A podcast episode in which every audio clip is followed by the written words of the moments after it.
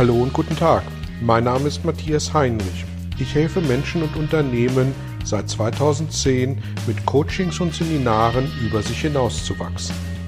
Mein Ziel ist es, Ihnen zu helfen, innere Bilder von bestimmten Situationen in Vertrieb und Führung zu überprüfen und gegebenenfalls nachhaltig zu korrigieren. Kurze Impulse wie der folgende lassen neue Ideen und Inspirationen in Ihr Tagesgeschäft einfließen. Hallo und herzlich willkommen zu einem weiteren Belgian Impuls. Heute möchte ich mich mit der Frage beschäftigen, inwieweit die Krisen, Corona, Flüchtlingskrise, Klimakrise, die Generation Z in ihren Arbeitsmöglichkeiten fördern oder einschränken.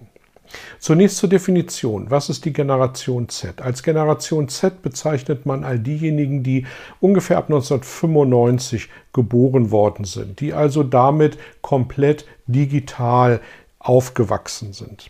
Und äh, inzwischen überlegt man, ob man diese Bezeichnung Generation Z, die abgeleitet worden ist aus den Babyboomern Generation X, Generation Y und jetzt eben Generation Z, ob man diese Generation tatsächlich umbenennt in Generation Lockdown, Generation Corona oder ganz allgemein Generation Krise. Denn kaum eine Generation in den letzten 50 Jahren hat so viele Krisen erlebt wie die Generation Z.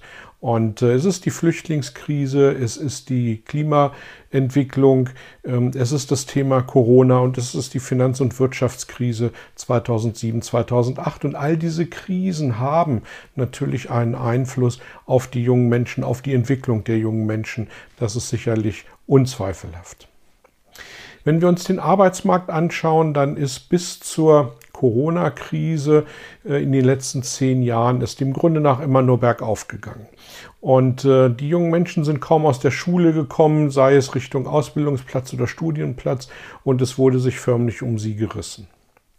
Und mit dem Eintreten der Kurzarbeit in der Corona-Krise hat sich all dieses plötzlich ins Gegenteil verkehrt. Und die Frage ist dann tatsächlich berechtigt, ob die jungen Menschen dieser Generation Z eben wirklich massiv dadurch benachteiligt sind. Was ist aber auch passiert? Bedingt durch Corona hat es plötzlich einen Riesenschub in der Digitalisierung gegeben. Homeoffice, Videokonferenzen, WhatsApp-Chats, ähm, Austausch über digitale Medien, digitale Plattformen. Alles Mögliche wurde Datenschutzgrundverordnung hin oder her plötzlich digitalisiert, um möglichst standortunabhängig arbeiten zu können. Und die Generation Z ist tatsächlich die Generation, anders noch als die Generation Y davor, die eben komplett digital aufgewachsen ist. Die Frage ist also, welchen Anteil die Generation Z an der Stelle leisten kann, wo plötzlich digitale Prozesse massiv zu managen sind. Und zwar nicht nur im Sinne der Hardware, sondern im Sinne des gesamten Prozesses. Und wenn die Unternehmen erkennen, dass wir mit der Generation Z tatsächlich Menschen haben, die in der Lage sind, weil sie es nicht anders kennen, ähm, Prozesse, die seit ewigen Jahren, nämlich mindestens seit der Finanz- und Wirtschaftskrise 2008, 2009 irgendwie funktioniert haben, diese Prozesse mal in Frage zu stellen, dann glaube ich, tun sich plötzlich neue Märkte, neue Ideen und neue Zugänge für diese Generation auf. Und dann kommt für mich noch ein zweiter Aspekt hinzu. Bisher konnten sich die Großunternehmen, die High Potentials der Generation Z zusammenkaufen. Geld spielte da nicht so sehr die Rolle. Es musste natürlich irgendwo ins Konzept passen. Aber wenn es am Ende an 10.000 Euro Jahresgehalt gelegen hat, dann hat man die halt irgendwo noch gefunden und in irgendeiner Art und Weise obendrauf gelegt. Das konnten sich mittelständische Unternehmen nicht leisten. Und so sind eben viele der Generation Z in Großindustrieformen abgewandert. Der Vorteil der kleinen und mittelständischen Industrie ist aber die Heimatnähe, die Heimatverbundenheit und die, die Verwachsenheit, die, die Verbindung äh, in die Region hinein. Und nachdem viele Großunternehmen auf Kurzarbeit durch die Krise umgestellt haben, glaube ich, dass da auch wieder ein Potenzial steckt für äh, Mitglieder der Generation Z, also für die ab 1995 geborenen, äh, heimatnah eingesetzt zu werden und damit eine Win-Win-Situation für beide Seiten, für KMUs und für diese Generation äh, zu generieren. Ist deswegen am Arbeitsmarkt jetzt wieder alles gut? Nein, mit Sicherheit nicht.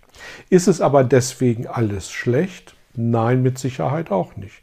Ich glaube, es geht einfach darum, mal die Perspektive, den Blickwinkel so ein bisschen zu verschieben. Und wenn die Generation Z für sich ähm, ihre Potenziale erkennt und diese Potenziale offensiv vermarkten kann, nämlich die, das Großgewordensein mit der Digitalisierung, und wenn die Unternehmen erkennen, welche ähm, Erkenntnisse und welche Erfahrungen sie auch bei jungen Leuten sich da einkaufen können, können, dann glaube ich, haben beide Seiten eine Win-Win-Situation.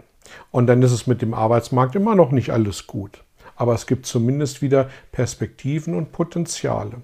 Und die können sich ganz, ganz schnell wieder entwickeln, sodass das Thema Work-Life-Balance, was ja in der Generation Y ein Riesenthema war, tatsächlich auch mit orts- und zeitunabhängiger Arbeit dann ganz schnell wieder ins andere Ende ausschlagen wird. Ich wünsche Ihnen als Angehörige oder Angehöriger der Generation Z, dass sie für sich ihre Einzigartigkeiten wirklich entdecken können, die gut vermarkten können. Und ich wünsche Ihnen, dass Sie als Unternehmen diese Einzigartigkeiten für sich als Perlen finden, entdecken, nutzen können und damit beide Seiten über sich hinauswachsen können. Viel Erfolg dabei und bis zum nächsten Mal. Tschüss. Vielen Dank für Ihr Interesse an meiner Arbeit und an meiner Vorgehensweise. Gern werde ich auch ganz konkret für Sie tätig und helfe Ihnen, über sich hinauszuwachsen. Sprechen Sie mich an.